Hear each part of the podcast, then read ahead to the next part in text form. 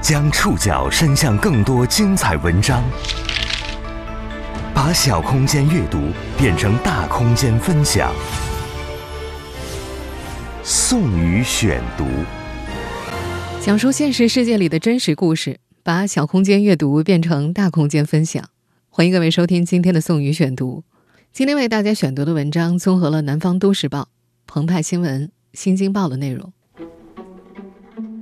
万万没想到，在二零二零年还能看到这样的新闻：因无法怀孕，二十二岁的女子被丈夫、公公、婆婆虐打致死。这起发生在山东德州的案件，在本周引发全国网友的强烈声讨。她能不能怀孕，不是她打死她的理由。一百六十斤的女子，两年被虐待至皮包骨头，精神有残疾，频繁被公婆、丈夫殴打。这些令人惊讶的细节被媒体公布之后，也让大家产生重重疑问：悲剧发生之前，涉事女子的亲属邻居为什么没有发现虐待的蛛丝马迹呢？这个本来就弱势的女子，有逃脱这种命运的可能吗？宋宇选读，今天和您一起认识被嫌弃的儿媳被虐致死的山东女子。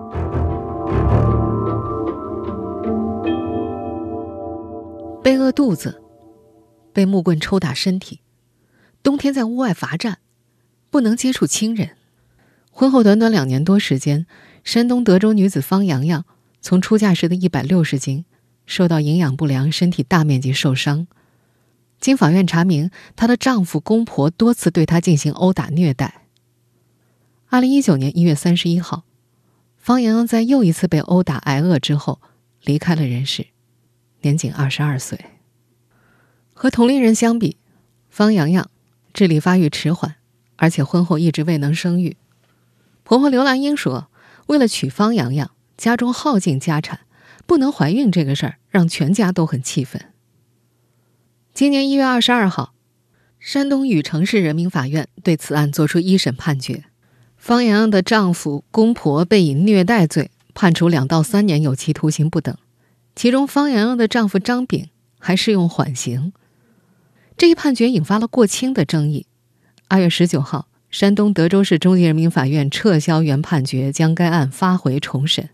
目前，这个案子将会于十一月二十七号重新开庭。重审之前，有多家媒体披露了案件细节，网络讨论一时间沸沸扬扬。发生在山东的女子不孕被虐待致死案引发全国热议。这个不幸的女子生活在怎样的家庭？她又是怎样一步步步入悲剧的？生前，周围亲朋和邻居可曾发现被虐待的迹象？宋宇选读继续播出：被嫌弃的儿媳。被虐致死的山东女子，从山东德州东站出发，驱车近六十公里，经过正在维修的高速公路和多条不知名的乡间小路，就能到方庄村。这个鲁西北的小村庄普遍都是平房，路两边堆着玉米。方洋洋的娘家就在路边，红色的大门旁围了一圈低矮的红砖围墙。方家看起来极其简陋。一进门的房间堆着几十麻袋小麦，家里除了卧室的空调和外厅的风扇之外，没有其他电器。方洋洋的母亲杨兰经常呆呆地坐在凳子上，她生活不能自理，需要附近的亲戚每天给她送饭。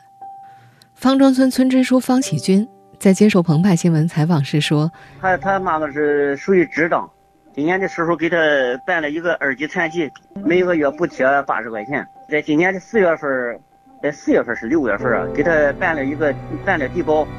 杨娥表哥谢树雷说：“杨兰知道孩子死的时候，一滴眼泪也没掉。多年前，杨兰被方庄村的村民从火车站领回来，神志不清，反应呆滞，不能正确理解和表达意思。后来一直娶不上媳妇儿的方洋洋的父亲，在四十五岁的时候娶了杨兰。结婚不到两年。”一九九七年一月十二号，方洋洋出生了。一直到二零一八年，方父因病去世，这个家里没有再添其他孩子。洋洋是方家独女。方洋婚前在村里的朋友陈杰记得，洋洋挺漂亮的，皮肤白白的，眼睛大大的，双眼皮，手又长又细。因为是老来得女，方爸爸还挺疼她。在陈杰的印象里，洋洋爸爸会经常到村里小卖部买零食，苹果、橘子、瓜子不断，从吃上没亏待过他。或许是遗传了母亲，和同龄人相比，洋洋的智力发育比较迟缓。表哥谢树雷也说，表妹的反应不是那么灵活，但道理是能听懂的。一位邻居也说，方洋洋不太聪明，有时候眼睛会发直，反应有些迟钝。他小学二年级就辍学了。陈杰记得，方洋洋上课走神，有很多小动作，可能是智力和精力跟不上。附近一位女邻居也说，方洋洋那会儿成绩是班上倒数第一名。辍学之后。这个女孩就在家帮着父母干农活，夏天还会跟着村里的女人一起跳广场舞。陈杰印象里的方洋洋老实活泼，人缘还挺好的，脾气好，不会骂人，见了人都知道该叫什么，不会叫错辈分。农村女孩，谈婚论嫁早。二零一六年，方洋洋十九岁，这年夏天，经常到方庄村收粮食的人给方洋洋做了媒。男方是距离方庄村西北约十公里张庄村的张炳，比方洋洋大六岁。一位张家的邻居说，张家比较穷，张炳只有初中毕业，讨媳妇很困难。方洋的另一位表哥谢树清记得，张炳身高一米七二左右，皮肤很黑，长得挺丑。这不是一个令人满意的结婚对象，但表哥谢树雷说，方家的经济条件也很差。方爸爸年纪大，身体不好，地也种的不行，家里只有二亩多地，一年到头的积蓄只有四千块钱左右，是村子里比较贫困的那种。而且像方洋洋这样父母一方精神不正常的家庭，在农村是很难找到婆家的。也是出于这点考虑，方家选择了张炳做女婿。半年之后，二零一六年农历十一月十八。距离方洋洋二十岁生日还差十六天，两个年轻人结婚了。方家的亲戚都记得，方洋洋出嫁的时候穿着白色婚纱，化了妆，挺开心的。那时方洋洋身高一米七六，体重一百六十斤。张炳因为瘦，都背不动方洋洋。婚后。方洋洋离开了生活近二十年的老家，来到张炳家所在的张庄镇张庄村生活。张庄村的经济状况比方庄村好，但是方洋洋并没有迎来幸福生活。宋宇选读继续播出：被嫌弃的儿媳，被虐致死的山东女子。张庄村主干道开阔，路边有不少超市、供销社、批发部等等。村里不少人都盖起了二层小楼，这里比方庄村的经济条件要好很多。但张家只有一层平房，一共三间。房屋外墙红漆脱落，露出斑驳的白色瓷砖。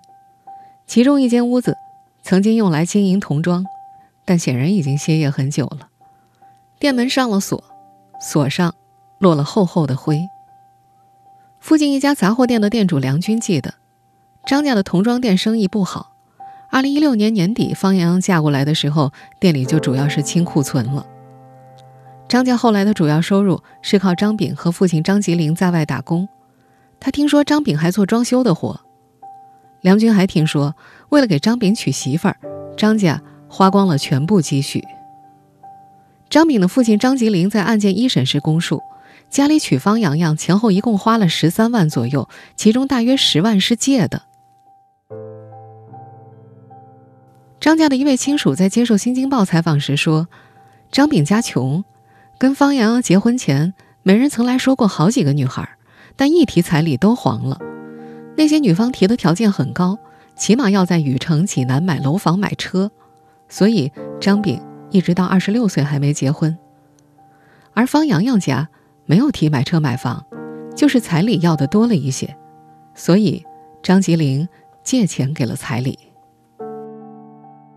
在张家村，张炳一家口碑不佳。附近杂货店的店主梁军说，张家的人情往来很少，尤其是洋洋的公公张吉林是个脾气很暴躁的人，爱喝酒。梁军听说张吉林对他自家的老人也不好。杨洋的丈夫张炳之前经常到梁军的店里买东西。梁军印象里的张炳不内向也不外向，性格也还可以。出事之前倒是没听说过他打媳妇儿。这对小夫妻结婚之后，张家人很快发现了方洋洋智力方面的问题。案件一审判决书显示，杨洋的婆婆刘兰英供述，起初家里人并不知道方洋洋的精神状态不好，后来发现他行为异常，才了解到他有精神方面的疾病。他表示，方洋洋犯病的时候也不打骂人，也不摔砸东西，就是经常自言自语、唠唠叨叨的。婚后不久，张家就对这桩婚姻产生了悔意。杨洋表哥谢树雷记得，表妹结婚两个月之后的二零一七年腊月二十六，杨洋和张炳回娘家探亲。他听说张炳因为洋洋的智力问题，想要离婚讨回彩礼，被方父拒绝了。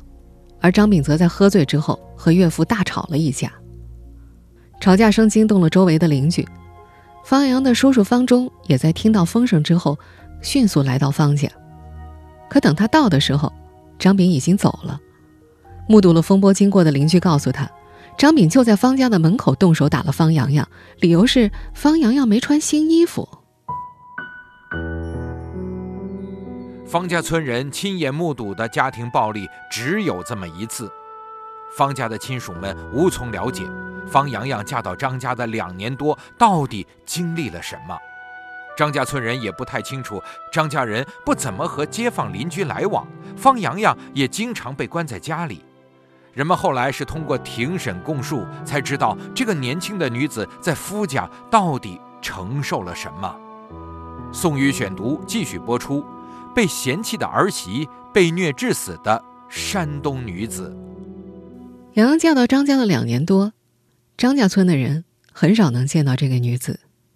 张家邻居杂货店店主梁军也只看到过方洋洋两次，不过他说能够看得出来精神有问题，看起来有点呆。梁军猜测。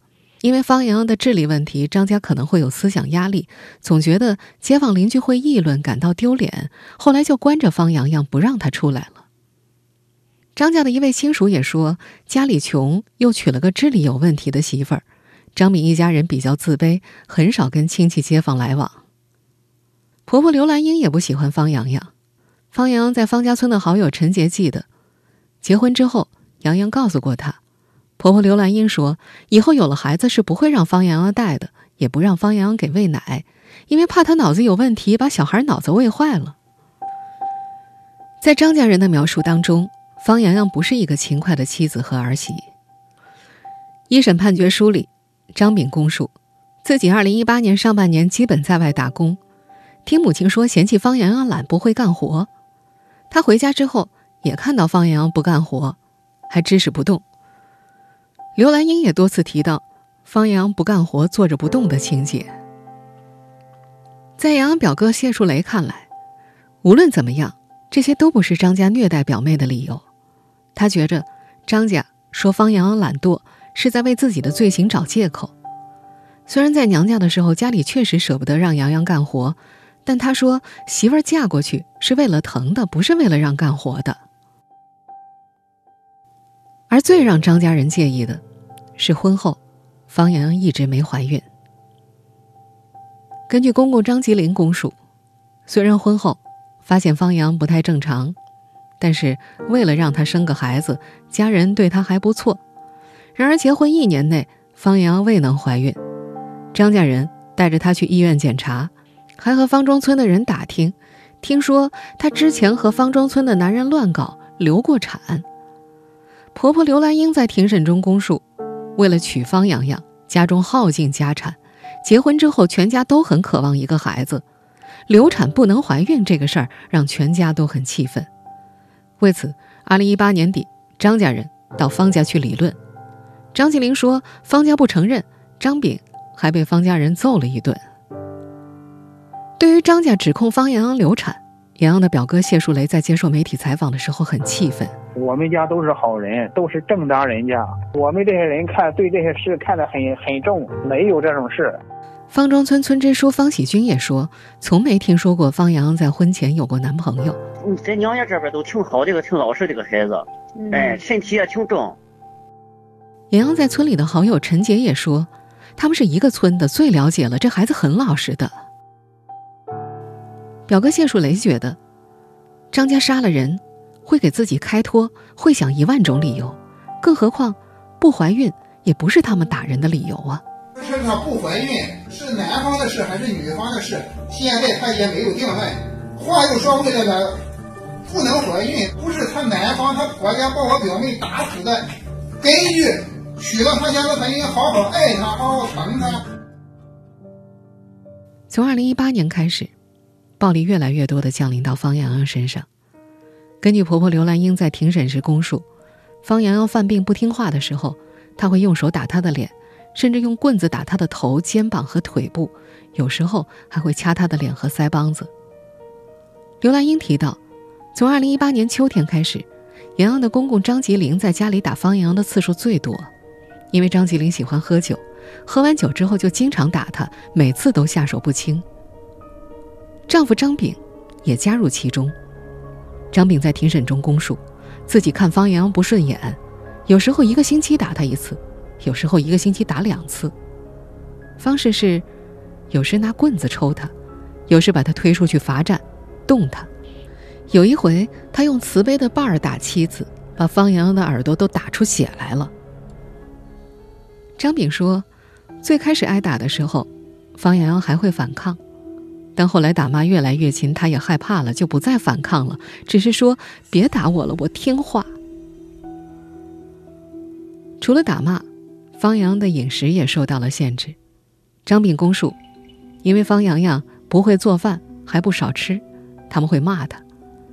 洋洋不敢和他们一起吃饭，之后饭点就不叫他了，他一天只吃一顿或者两顿。婆婆刘兰英也承认。他们让方洋洋在家里少吃饭，多数时候一天就吃两顿饭。家庭暴力和饥饿的双重叠加，让结婚时一百六十斤重的方洋洋迅速瘦了下来。有位邻居表示，他最后一次见到方洋洋是二零一八年八九月份，他记得那时候洋洋看上去挺瘦的，但是没注意他脸上是否有伤痕。方洋洋的死亡并非没有征兆，在悲剧发生前，方家人一直想见方洋洋，但张家人都用各种理由拦着不让见，甚至连方洋洋父亲去世也一样。也正因为如此，在事发前，方家亲属并不知道洋洋被虐待的情况。宋宇选读继续播出：被嫌弃的儿媳被虐致死的山东女子。二零一八年阴历七月二十六。病了几个月之后，方洋的父亲去世了。方家人想叫方洋洋回家尽孝发丧，但张家不放人。表哥谢树雷说，方父从住院到离世，大概有两三个月的时间，一直希望能够见女儿一面。亲戚们多次去张家要人，甚至惊动了当地派出所。张家却说，张炳和方洋外出打工了，不让他们相见。去了好多次，她婆家不让见，就说出去打工了。她父亲得病，想见闺女最后一面，包括动用了当地的派出所协调这个事儿，也没见到。谢树雷记得，当时张庄村派出所给出的理由是，因为二人是合法夫妻，只能协调，无权强硬执行方家的诉求。事实上，在方父去世之前，方洋洋就很少能回娘家了。洋洋在方家村的好友陈杰记得，他只在方洋洋结婚第一年内在村子里见过他。洋洋叔叔方忠说，方爸爸跟他说过，张炳曾经声称送五万块钱来才能见到方洋洋，方父把钱给他送过去了，但还是没能见到人。一审判决书中也显示，洋洋婆婆刘兰英给儿子张炳发微信，提到要跟方洋洋家要钱。不给钱，就以方洋在外面打工为由不叫他们见面。方父去世之后，刘兰英还在给儿子的微信里说：“给对方说，洋洋不在家。”因为一直见不到人，方家亲属表示，他们在事发前并不知道方洋洋被虐待的情况。二零一九年一月中旬，方洋洋偷偷用张炳的手机给方庄村一个送煤气的乡亲打电话，说自己的手机被婆家没收了，让乡亲告诉叔叔方忠，想让方忠给他买个新手机。叔叔方忠是村里的五保户，经济条件也很差，他没有能力给方洋洋买手机。大约十天之后，没能等到新手机的方洋洋，等来了死亡。综合张吉林夫妇在庭审上的供述，二零一九年一月三十一号，张吉林又喝了酒。那天早晨，张吉林让方洋洋去刷锅，洋洋顶了嘴。刘兰英拿了一根五十厘米长、三厘米左右宽的木棍抽了方洋洋。到了上午十点，刘兰英让方洋去洗衣服，他不愿意，又挨了几棍子。中午吃饭的时候，没人叫他，只给他送过去两个馒头，但不知道他有没有吃。到了下午三点半左右，张吉林让方洋洋帮忙拿东西，方洋洋不拿。一气之下，张吉林用剪刀把方洋洋的头发给剪了。当天，这夫妇两人多次用木棍殴打方洋洋。洋洋的丈夫张炳白天并不在家，没有参与。但那天晚上他回家之后也没有关心过妻子，吃了点饭就回到自己屋里。一直到晚上六点左右，刘兰英进到小夫妻俩的房间之后，才发现方洋洋有些不对劲儿，鼻子不透气，呼吸声音异常。张炳这才拨打了幺二零，但是等到救护车赶到的时候，方洋洋早就没了呼吸了。洋洋表哥谢树雷说，事发当天，张庄村有人跑来方庄村说方洋洋病死了，报信的也没有直接给我们说，直接给给这个村的村委会说，他说谁家孩子死了，呃，得病死了。方家人赶过去之后，张家人不让他们看尸体。他们这才起了疑心。我表妹死了，他的亲人，我们要去了进行这个遗体告别，结果他们老家人不让我们见。从这个事我就怀疑，我表妹不是正常死亡，我就报的案。公历是二零一九年一月三十一号。洋洋叔叔方中说，在殡仪馆见到方洋洋的时候，他的尸体浑身青紫，肯定是被打的。嗯，头部有伤，这个腿部全有伤，大拇脚趾盖和脚也发黑。这脚这个大的，一块是一块，一包骨头。禹城市公安局物证鉴定研究中心法医学尸检鉴定书显示，方洋洋全身犯部大面积挫伤，挫伤面积达体表总面积的百分之四十三以上，挫伤以头面部、背臀部、四肢部为重。经过鉴定。被害人受到多次钝性外力作用，导致全身大面积软组织挫伤死亡。尸检鉴定书还显示，方洋洋营养差、消瘦、肌肉萎缩、毛发干枯，符合营养不良的表现。方家人报案后，当地法院很快作出一审判决，但正是这份一审判决引发很大争议。方家人觉得判得太轻了。宋宇选读继续播出：被嫌弃的儿媳被虐致死的山东女子。今年一月二十二号，山东禹城市人民法院对此案作出一审判决。法院认为，方洋洋的公婆丈夫经常对方洋洋以打、动、饿、禁闭等手段予以肉体上和精神上的摧残，情节恶劣。鉴于各被告人归案后均能如实供述犯罪事实，构成坦白，且具有悔罪表现，决定从轻处罚。各被告人亲属自愿预交赔偿金人民币五万元，决定从轻处罚。方洋的丈夫张炳犯罪情节较轻，具有悔罪表现，决定适用缓刑。一审判决，被告人张吉林犯虐待罪，判处有期徒刑三年。被告人刘兰英犯虐待罪，判处有期徒刑两年两个月；被告人张炳犯虐待罪，判有期徒刑两年，缓刑三年。被告人均赔付附带民事诉讼原告人丧葬费三万七千五百六十二元，误工费三千块，交通费两千块，合计四万两千五百六十二块。谈到这项判决的时候，阎王表哥谢树雷说。判决的感觉跟和预想的有点差距。判刑的年限上和这个经济补偿上都差距太大。方家的代理律师、山东一兴律师事务所张金武在接受多家媒体采访时都提到，一审判决存在很大问题。其一，没有公开审理；其二，此案应当同时构成故意伤害致死与虐待罪；其三，原审认定的虐待致人死亡的量刑偏轻。在张律师看来，虐待罪具有警示教育作用，不会涉及个人隐私。而且方洋的家属也要求公开信息参加庭审，但是法院并没有允许。我认为就是这个定性是错误的，应当是故意伤害罪和这个虐待罪两个罪追究责任，而不是一个罪。退一步讲，如果一个罪追究的话，虐待致死的情节应当是五到七年，检察院的量刑建议是五到七年。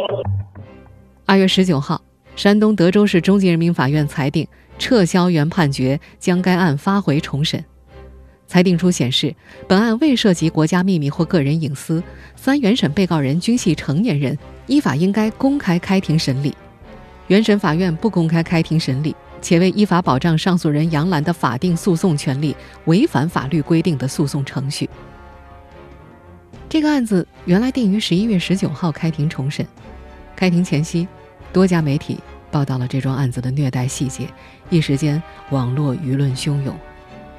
截止目前，案件重新开庭的时间已经延期到了十一月二十七号。杨洋的家属代理律师张金武说，延期的原因是因为协调了相关法医的时间。禹城市人民法院政治处的一名工作人员近日在接受媒体采访时表示，案子正在审理过程中，还没有做出最终判决，要相信法院和法官会有一个公正的判决。山东省德州市中级人民法院也在十一月十九号发布情况通报称。目前，该案已裁定撤销原判，发回禹城市法院重新审理。案件审理期间，将加强对禹城市人民法院的监督指导，确保严格依法、公开、公正审理。案件审理的有关情况将及时通报。杨洋的表哥谢树雷这两天在接受界面新闻采访时提到，自从杨洋的父亲去世之后，杨洋母亲杨兰一直由杨洋的叔叔方忠照料。方忠。已经七十多岁了，体弱多病，膝下无儿无女，只是以种地的庄稼收入作为主要经济来源。患有精神疾病的杨兰没有劳动能力，也没有收入来源。虽然办理了低保，但家属们还是希望能够多争取一些赔偿金，让他老有所养。更为重要的是，在家属们看来，一条鲜活的生命被虐待致死。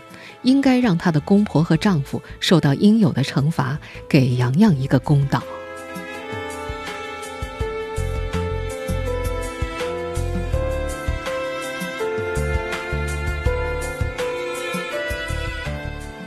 听众朋友，以上您收听的是宋宇选读《被嫌弃的儿媳被虐待致死的山东女子》。本期节目综合了《新京报》《澎湃新闻》《南方都市报》的内容。收听节目复播，您可以关注“宋宇选读”的同名微信公众号“唐宋元明清的宋宇宙的宇”。我们下期节目时间再见。